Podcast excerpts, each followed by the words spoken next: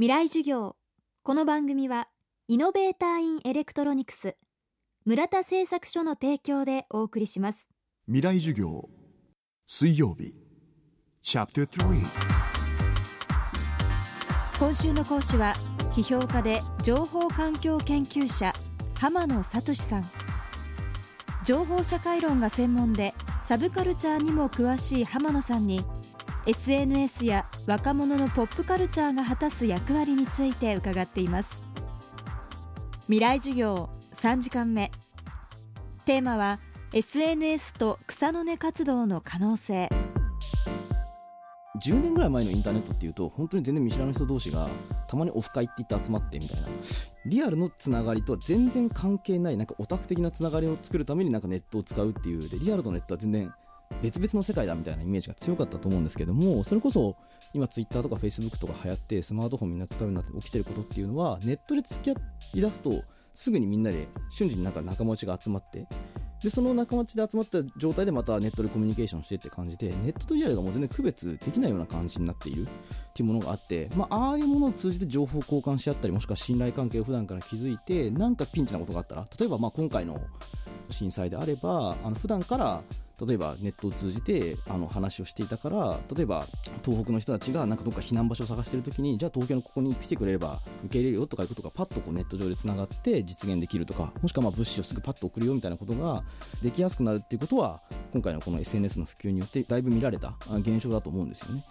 例えばあの中東の革命とかで Facebook とかを通じて革命が起きたって言われてますけどあれも僕が僕はそんなにもちろん向こうの人じゃないので実態は分かりませんが多分ですけど友達同士が普段から Facebook つながっててなんか俺もちょっと広場行ってなんか政府ムカつくって言おうと思うんだけどとか言ってるとあじゃあ友達が言ってんならちょっと俺も行こっかなみたいなあいつ会うの久しぶりだしみたいな感じで結構その友達のつながり友達のつながりっていうのがこうわーっと連鎖する形で多分あの革命起きてるんだと思うんですよね。だああいうまあだからリアルでも知ってるしだからネットでも知り合って知り合いだしっていうつながりが今結構そのソーシャルネットワークというか SNS の基本になっているので、まあ、そこがちょっと前のインターネットのイメージとだいぶ違うとこなんだよということは言いたいと。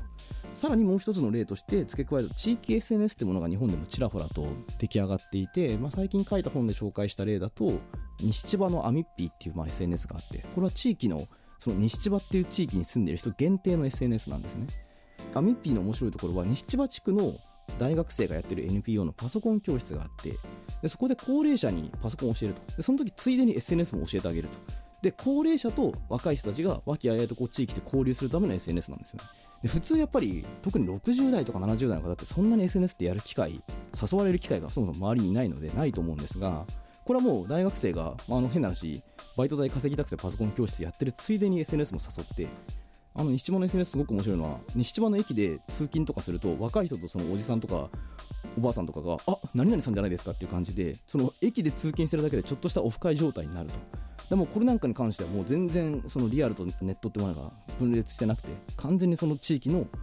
と密接に関係した SNS というものがあって逆にそれがあるからこそ西千葉の人たちのコミュニティ意識が高まっていくっていうすごく面白い事例があって、まあ、結構こういうものが広がっていくと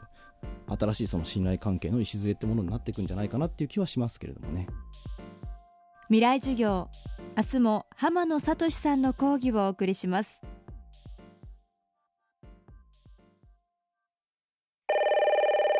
はい村田製作所です。村田さんいろんなものを一つにまとめるのが得意ってお聞きしたんですが。はい。我が社の上層部の意見を一つにまとめてください。え？